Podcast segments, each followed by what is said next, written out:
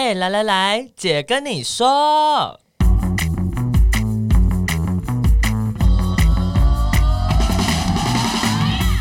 三个姐会跟大家聊聊国内外同志的大小事。戴好你的耳机，打开你的心，准备听起来。Hello，大家好，我们是长平权大平台，我是欣姐，我是伦伦，没有奶家。对，没有哪家还是没有哪家，想哪家的人就是嗯，过一阵子再说。没错，我最近有去，我们也很我们也很想他。没错，我们很久没有大家聚在三个人聚在一起了，真的是太难了。对对，然后今天要来跟大家聊一个，诶，上次是宣传平台的研讨会嘛？那那个是虽然是一个严肃的活动，我觉得很有意义。那我们今天要来讨论的东西，其实也会有点严肃，但我觉得其实是也是非常重要的事情，就是嗯，哎哎，对，那那就是什么？要让伦伦哦，就要主题了，是不是？乌干达的 反同性恋法案到底是怎么一回事？好的，对，今天要来聊一下这个，其实蛮，这是一个蛮严重的事情，对，就是呃，大家应该多多少少可能在。因为这个新闻，它有上一些主流媒体，其实有一些在讲国际呃新闻的 podcast，其实也都有介绍。这样，那我就想说，其实就对我们的角色来说，还是希望来跟大家从我们的角度来稍微聊一下。但是在那之前呢，呃，伦伦要不要先跟大家分享一下你的近况嘞？我的近况，我的近况就是呢，我飞出国。就是要飞出国，对对对，我现在录音的时候，他即将要出国。对对对，我去美国要去做一个交换的 program，然后会在那边待一个多月，然后才回来。有什么要讲晶晶体？哦，对不起，我就是突然想不到 program 叫什么方案叫。计划是什么？P P R O G R A M program 方案，一个交换的方案计划啦。然后我其实不是去大家熟悉的加州或者是纽约什么的，我其实是去到了中西部的一个州叫威斯康星州，它就盛产乳牛啊，然后那个啤酒啊什么的。对，不对，等一下，等等，什么叫盛产乳牛啊？知道吗？他们那里有，呃，不是盛产，就他们那里有很多乳牛。产产牛奶，产牛奶跟那个起司乳制品。哦，它有很多乳制品这样子。对，而且它连那个纪念的那个铅笔都是乳牛乳牛样式的，就觉得很妙。我的天哪，也太酷了！希望我去那边一切顺利。你要讲一下，呃，这个是什么方案吗？还有你要去多久啊？哦，它这个是美国国务院的方案。然后其实我会知道这个方案，是因为欣杰曾经有参加过这个方案。然后其实是在去年，对，我是疫情前。对。然后，所以去去去年，去年我回我从美国，去年的时候，没错，去年就是在八月的时候，欣姐就有丢这个方案给我说，哎，他剩一周，你要不要申请看看？这样，因为基本上就是他的目标是会让呃，我们这个方案是有中国、香港、蒙古跟台湾的运工作者，不同领域的就是工工作者，然后可以就是去到那个地方，在我们自己选择的组织里面去做交流、实习跟学习，然后呢，回来之后呢，再去执行一个我们当。当时原本写的计划这样子，嗯，那预计会是待，我不知道新杰的时候待多久，我这次大概待四十天。你说 total 全部，我也讲晶晶体，全部对，全部待四十天，嗯，哦，呀。然后呢？然后，然后，然后，你刚刚就问我了嘛，就是要待几天？要待四十天。然后，他其实前后，呃，我觉得比较有趣的是，最后一周我们会回到就是华盛顿 DC，然后会是所有这个方案的人会聚在一起。那其实不单单只有台湾、中国、香港跟蒙古，他还有其他的国家的的这些工作者会聚在一起，然后我们会去分享交流我们各自的这些去的实习的经验，然后会有一个发表这样子。嗯，觉得是一个蛮好的经验啊！你可以透过这个方式去，不管是深化你的工作能力，甚至是去看到其他国家的状况，然后一起去成为一个跨国的盟友跟伙伴关系。嗯嗯，但重点是，呃，因为这样子，所以呃，我们可能会停更一阵子。对对对，对对我们会需要停更一段时间，然后最后会以全新的样貌跟大家 say hello。有吗？我没有要以全新的样貌跟大家讲，你是不是做了过度的承诺？我我跟你说，我请问全新的样貌是什么东西？全新的样貌就是充满一切的可能性。比方说，我其实从国外回来，我就是新造的人了，那是一个全新的样貌。你会变成前同志吗？我我我不，我觉得我会变成是生生生同志，不会变成前同志。对啦，其实我我我自己是有一点呃，觉得说最近大家的时间都有点难难瞧，是一点，然后再来再来，其实是。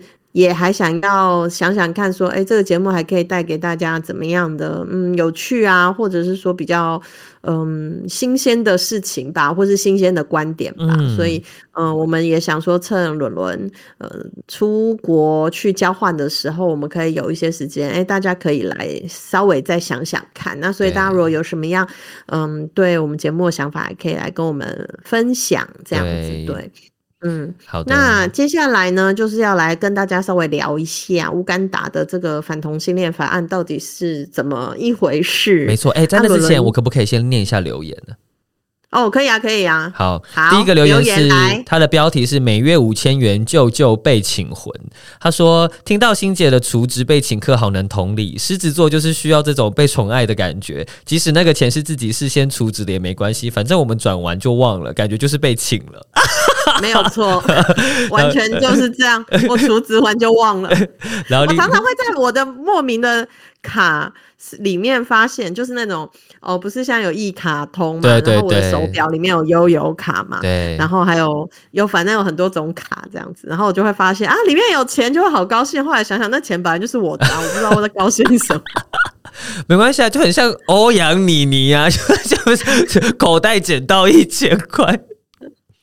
好，对啊，没错，出值玩就很开心呀。那另外一位，他的标题是手摇饮料，然后他写说好像真的很多短发 T，哈哈。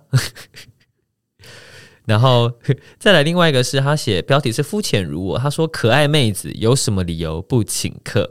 好的，谢谢这位朋友，那我也是可爱妹子，请大家要请我。好，欢迎请可爱伦妹，你没错。然后最后一个是因为我们前两集是前几集是有跟实习生去讨论政治正确这件事情，然后呢，这个伙伴他写说关于政治正确的有感而发，他说谢谢大平台讨论政治正确这个议题，以及伦伦说出了像我这样一个非白种人妈妈的心声。我认为迪士尼身为一个国际企业，它的社会责任应该不只是制造儿童相关的商品，而是给予儿童对世界不同的想象与希望。真人版的小美美人鱼让我的女儿也可以想象自己未来也有机会演绎迪士尼的重要角色。回溯过去，不论动画、电影、歌剧，几乎都是以白种人来演绎，甚至蝴蝶夫人也是由白种人担任主角。谢谢，这个超荒谬。我说蝴蝶夫人也是白种人。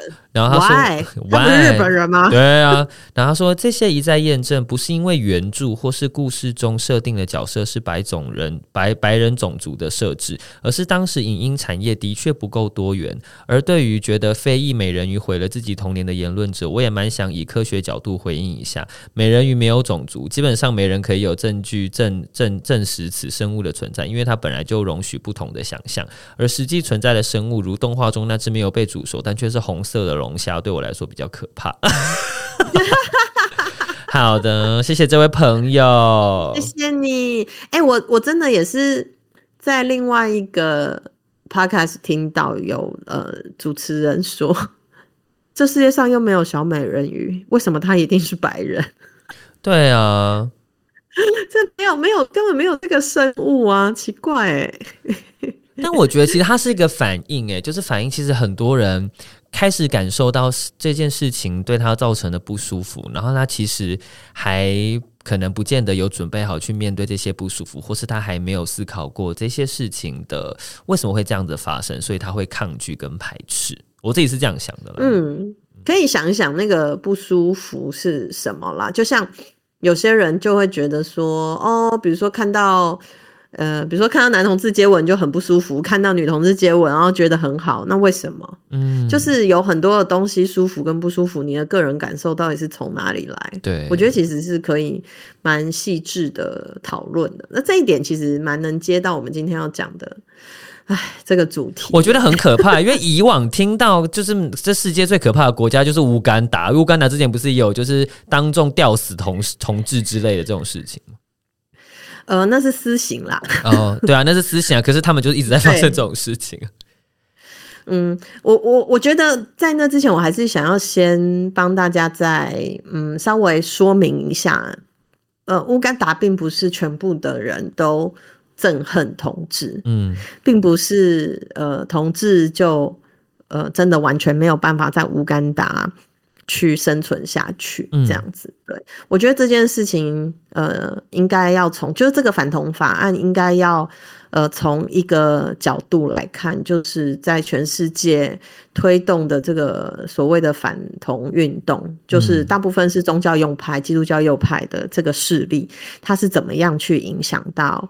呃，这个国家的政治，嗯，我觉得要从这个角度来去思考，而不是直接就说哦，乌干达真的很可怕，或是把它视为一个落后国家，所以它有一个、嗯、呃可能会判处同志死刑的法案。嗯嗯，就是这这个是我想要先跟大家做的一点，算是。嗯，怎么说呢？mindset 心理建设，心理建设，mindset，mindset。对，就是一个一个这个行前说明吧。就是我不希望，呃，大家在讨论这个事情的时候，最后的结论就是说，你看。你知道这个国家真的很落后，我没事不要去那边，这个就有点太简化了。哦，我我觉得这也是一样，就回到是，如果大家看到台湾发生了什么事情，如果国外的人看到，我们也不希望他们断章取取义的认为台湾就是这个样子，好像台湾就很糟等等的。嗯，对啊，像就像外国人现在看到我们，像每次看到我都会说你们还好吗？然后我想我我很好啊，因为在国际新闻上。呃，只现在讲到台湾，就是在讲说我们有战争的风险嘛，这样。对。然后对，所以别人看到我们都会说啊，你们还好吗？然后或是像我之前我的老板要来台湾嘛，他说他就有朋友问他说，哈、啊，这样会不会很危险？这样。然后 我就说没有危险，我们很好，大家都很好。所以就就是在新闻上会一直强调。呃，国际新闻上会一直强调的事情，它其实并不代表是这个国家的全貌，而且也不是因为它呃先进或落后，而是其实我觉得呃可以用更嗯更更更等于说分析的更深入的角度去看，说到底这件事为什么会发生这样子，嗯，就是要看到它背后的脉络吧。对啊，那伦伦要不要稍微很简单的简介一下，说这个法案到底是发生了什么事情？好，那其实乌干达的国会在今年的三月二十一的时候，以一个很高的票数通过了这个反同性恋法案，就是 Anti-Homosexuality Bill。然后，其实根据这个法案呢，它有所谓的同性恋罪，那这个同性恋罪会被判无期徒刑。那还有另外一个叫做加重同性恋罪，它可以判处死刑。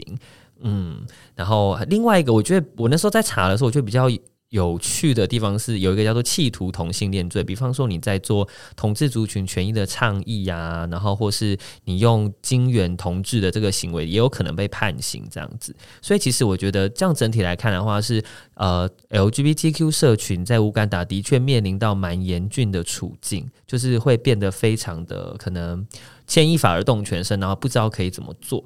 然后其实啊，就是这个，我不知道大家有没有追到后续的新闻。其实乌干达的总统后来，因为他们是国会通过之后要总统签署，他才会正式的通过。可是总统后来就退回了，因为他觉，因为其实他这个总统长期以来对于 LGBTQ 的立场都是反对的。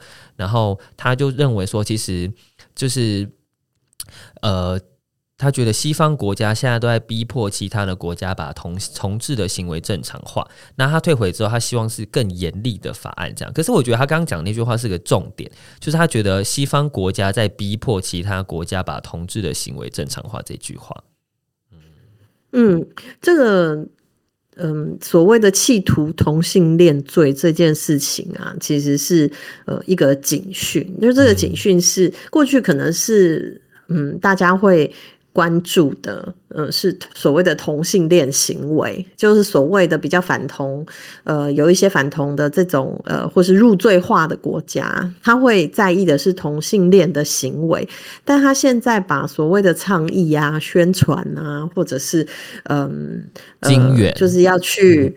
Promo 呃推广。所谓的金元并不是援交哦，不是不是，所谓的金元的意思是有一些国际的基金会啊，或对对对，或者是有一些呃国家，比如说像是荷兰啊、美国啊、加拿大啊，就是一些呃国家啊，像澳洲最近也是有呃这样子的嗯一个方案哈，就是资金的方案，它是要支持就是同同志呃平权啊等等的倡议的这些这些。呃，活动那呃，对很多人来说，呃，他们没有办法，比如说像台湾一样，他在他的国家可以募款啊，嗯、然后可以申请一些资金啊，所以他们很多其实是靠呃一些海外的或是国际的基金会来去支持他们推动这个平权的工作，或是其他的呃同志相关的倡议的工作。那现在就是连像这样子的这个行动。它并不是性行为，它只是这样的行动，甚至呃，现在有一些国家，嗯、呃，变成说，哦，你拿彩虹旗出来，它都会被判说是所谓的企图同宣传，嗯。对，去企图去宣传这个同性恋，嗯的这样子的一个罪哈。那其实也不是只有非洲国家，中国早就是从习近平上任之后，他对于呃所谓的国外的这种基金会，呃去支援同志团体啊，或是他们其他的社会运动的团体，这样子的一个呃以及长期的人权支持的这样子的行动啊。就已经是整个整个被被踢出中国国内了，嗯，对，嗯，所以其实是当然，不同的国家它可能有不同的嗯原因，呃，或是他的这个领导者有不同的企图在做这件事情，嗯，但是乌干达一直是呃有很多人去分析，嗯，在嗯，呃，他们其实是从很久以前就被嗯基督宗教右派。当做是高度呃重点传教的一个国家，嗯嗯，对，所以其实大概在十年前，我不知道伦伦有没有看过，十年前有一个纪录片叫做《Call Me Khuju》，你有看过吗？没印象，他在讲什么？搞不好我有听过，但我只是没有看而已。这个就是，哎，十年前我几岁？我三十岁。好，我想想看，那个时候其实有，呃。嗯，比如说女性影展呐，说还有很多那种大专院校的影展，其实都有播过这部片。它其实是二零一二年的一个美国的纪录片导演，他就去记录了呃那一些在呃有一些在呃乌干达的 LGBT 的运动者的一个故事。嗯，然后呃从那个时候开始，其实他这这个纪录片就有去爬书跟去探讨说，呃其实这个基督宗教右派是怎么。怎么样从美国透过这种传教的方式，在乌干达当地建立他们的势力，以及呃怎么样去密集的呃对他们的政治人物游说倡议，进而推动呃乌干达成为一个呃越来越反同的国家。嗯，哎、欸，但是为什么要去乌干达？就是这个原因是什么？其实不不是只有去乌干达，他。他们有去很多地方啊，比如说、哦、呃，之前香港啊、南韩哦，对，香港、南韩都是、呃，对啊，但其实都是被列为这个主要国家。嗯、然后对很多人来说，呃，在美国他传教越来越失败嘛，就是、哦，也是了。对啊，因为年轻人，因为呃，基督教用派就是越来越保守啊，离社会主流越来越遥远啊。嗯、那当然，年轻人也不会想要再去这样的教会。当教会没有人的时候，他们就没有办法延续呃他们的生存嘛。嗯、那重点就会变成是，那他们要怎么样？其实基督教一直都有海外呃传教、海外发展计划这样子的，对他们一直都有国际发展的策 略。他们真的，我们应该跟他们学习。他们真的发展的很完整呢，很惊人呢。对啊，而且通常他们其实会用，比如说教英文的方式啊，对。然后其实有很多传教士都是在呃，比如说非洲、亚洲地区呃教英文，然后一边传教。子，他们就是用教英文的方式去包装。那当然有一些是比较温和的，他就是希望你信、嗯、信教。然后包含是像在台湾，呃，因为我们的原住民部落，他们早期其实也确实也都是教会到原住民部落里面，嗯，呃，传教。然后呃，但是一方面其实也支援呃这些比较偏乡的呃人民们，好有比较好的生活啊，嗯、或者是协助他们。嗯，过过嗯，去去凝聚这个社区的呃一些力量嘛，这个是也有确实也有做很多的好事，但是嗯、呃，这个基督宗教右派它其实在二零呃等于说一零年左右，他们就慢慢发现，在美国它已经快要没有市场了，所以他们慢慢的就开始嗯、呃、去往海外发展。那乌干达算是。遗遗憾的来说，就他们发展的比较好的一个地方。哎、欸，真的是十年呢，就是你只要默默的生根，到时候是你的就会是你的，好惊人哦！现在想想可怕。对，其实像这个反同加重同性恋罪，他们类似的这样子一个法案，十年前他们就有提出过了，只是那个时候有被驳回。然后这一次，你看他又。他们又耕耘了这么久，对，然后然后又又通过了这样子，对。嗯、那其实，在非洲的国家里面，呃，确实还是有三十多个国家，他会将同志族群等于说入罪化啦，它有不同。呃，程度的入罪化，有些是终身监禁啊，有些是可能嗯、呃、会判处死刑啊，然后呃，但是现在这个乌干达的这样子的一个事件啊，我觉得最大的影响，当然确实还是对当地的做同运的呃伙伴们来说，他们会呃面对到很多的人生的威胁，嗯嗯，而且其实因为重点是他有没有被抓到是一回事，嗯、但是。是，他这个还有连，他会连坐，他有连坐法。哦，是哦，嗯，这个其实是这个法案是有连坐法的，就是你的，嗯、呃，你的亲友啊，或者你的邻居，他可以通报你。哦。然后，但通报你要怎么判断，对不对？对。要怎么？Nobody cares，他就是通报你，你就可以被抓走。然后当然，当然最后可能还是要经过所谓一个判刑的过程。哦、那判刑过程可能就会收集证据啊，blah blah blah 这样子。对，但但重点这个通报的这样子一个状况，它其实是造成一个社会上，嗯、呃，人人自危的这样子。这让我想到以前我们的戒严时期，匪谍就在你身边的那个状态。就是它会造成整个社会的很不信任跟撕裂吧，就是它并没有办法去凝聚群众，就是每个人都是要很提防彼此的的那种状况。嗯，甚至是说，呃，这个人可能不是同志啊，但别人可能跟他有不愉快，他也用这个法来通报他。嗯，嗯对，那为什么要台湾人要关心这件事情呢？伦伦，你觉得嘞？我觉得，因为呃，其实国际社会上很多事情会会是相互影响的。就是你今天今天只是单单看到这个事件，可是其实，在台湾或者在我们邻近的国家，其实这些基督教的这些右派保守势力，他们其实也一直的在耕耘。然后我觉得它也是同样是一种一种警钟跟提醒，告诉我们说，我们不能够因为我们自己现在拥因为自己拥有的而就安逸了。我们必须要时时的去注意很多很多的小事，那它有可能到最后还是会把既有的事情推翻。像美国就是一个例子啊，没有错。因为像乌干达，你说十五年前、二十年前，他们其实也没有这样呀。他们是越来越严重，然后这件事情其实让嗯、呃，比如说国做国际运动的，比如说像我同我我同事有长期在关注乌干达这样子的一个起伏，这样子的一个呃，等于说他这种反同法案啊，或是这个反同势力在他们国家里面的这个起伏，其实是你会看到它越趋严重。就他以前不是那么严重的，但他越来越严重。也就是说，呃，这个保守势力它影响政治人物的力道越来越强，嗯，而且越来越有力。而且我觉得，其实当有一些群众可能，呃，可能因为有一些人比较，你知道两光谱两边人有些都比较极端或激进一点，那有一些中中间人可能受不了某一个可能对他们来说太政治正确的极端，他们可能就会开始想要往另外一边跑。那其实这件事情就会是变成是这些比较保守的伙伴们可以极力拉拢的人，那我们也难免就是又再度回到过往的状况了。所以其实这件事情是跟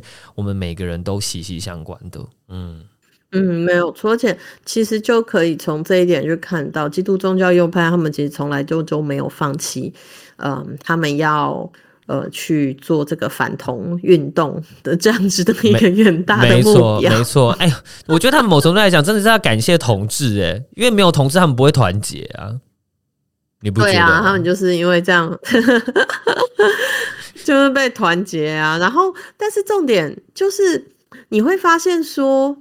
他们其实是很有系统性去呃跟政治人物建立关系，然后去推动这样子的呃一个法案。嗯、那他也很有耐心诶，你看他二零一二年、二零一三年的时候就有在这个法案，然后后来宪法法院就撤销了，在乌干达就撤销这个呃反同的这个法案。但是已经过了这么久，他又再来一次，所以我们真的很会。嗯，很多国家的运动者看就觉得这真的不能松懈，你不能觉得我们现在过好舒服啊？对啊，哪一天就翻船，哪一天就翻船，然后给你翻到底耶。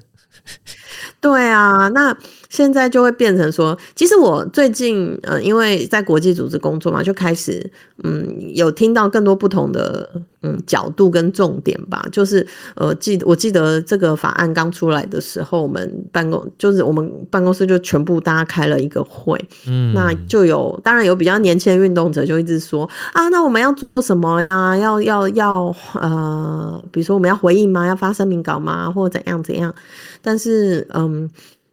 比较有经验的同事就非常小心的在操作这件事，他们就说我们要先跟当地的呃运动者去呃说明跟讨论，才能决定我们下一步该做什么。因为因为他刚刚都讲了啊，就是西方国家在迫害其他国家把同志行为正常化这件事情，代表他其实很很抗拒，就是任何跟西方相关的这些人去做相关的发言嘛。那你你难保你没有思考过后，没有跟当地确认过，你直接发了这个东西会不会加？加重这件事情的发酵，其实这是很需要小心的。嗯，没错，因为嗯、呃，现在这种比较偏保守的国家的论述，就是同志就是西方国家要呃来做境外势力宣导，就新一新新一种新一种新一代殖民。对，然后就是这跟我们国家的传统是呃不不相容的，blah blah blah。那我觉得这其实也是台湾。很重要的一点呢，我们的存在就代表说，呃，至少在亚洲地区吧，我们就可以很骄傲的说，没有啊，这不是西方殖民，嗯，没错，而产生的。对，那你看，我们其实也是，嗯，可以找到一个共存的方式嘛。那我觉得，呃，其实非洲虽然南非也通过了，嗯，就是同婚的法案，但他们确实还是有蛮多，嗯，仇恨犯罪国家。对，就是应该是说，很蛮多国家，它其实还是在最基础的生存议题上挣扎着。嗯，对，它就很难。当当人一直在挣扎于哦，我有没有饭吃，我有没有地方住，我有没有干净的水，它其实确实真的很难再去进一步讨论到更下一个层次的议题，比如说什么人的尊严啊，嗯、什么。互相尊重啊，平等啊，这种东西会很难进行讨论啦。嗯，这样子，嗯，对。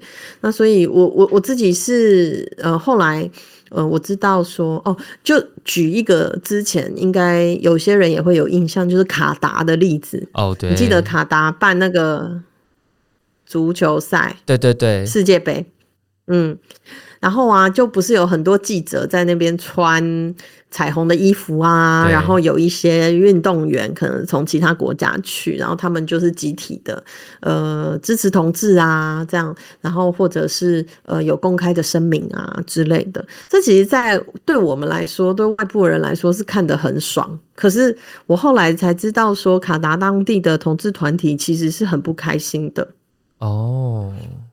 嗯，他们会觉得说，呃，这样子不是就更坐实了？嗯、呃，就是他们国家这些保守的人说，你看，这就是西方国家，他要强迫，嗯、呃呃，这我们接受他们的观念，嗯、这样子，嗯，然后他们觉得这样其实是让他们，嗯，更为难。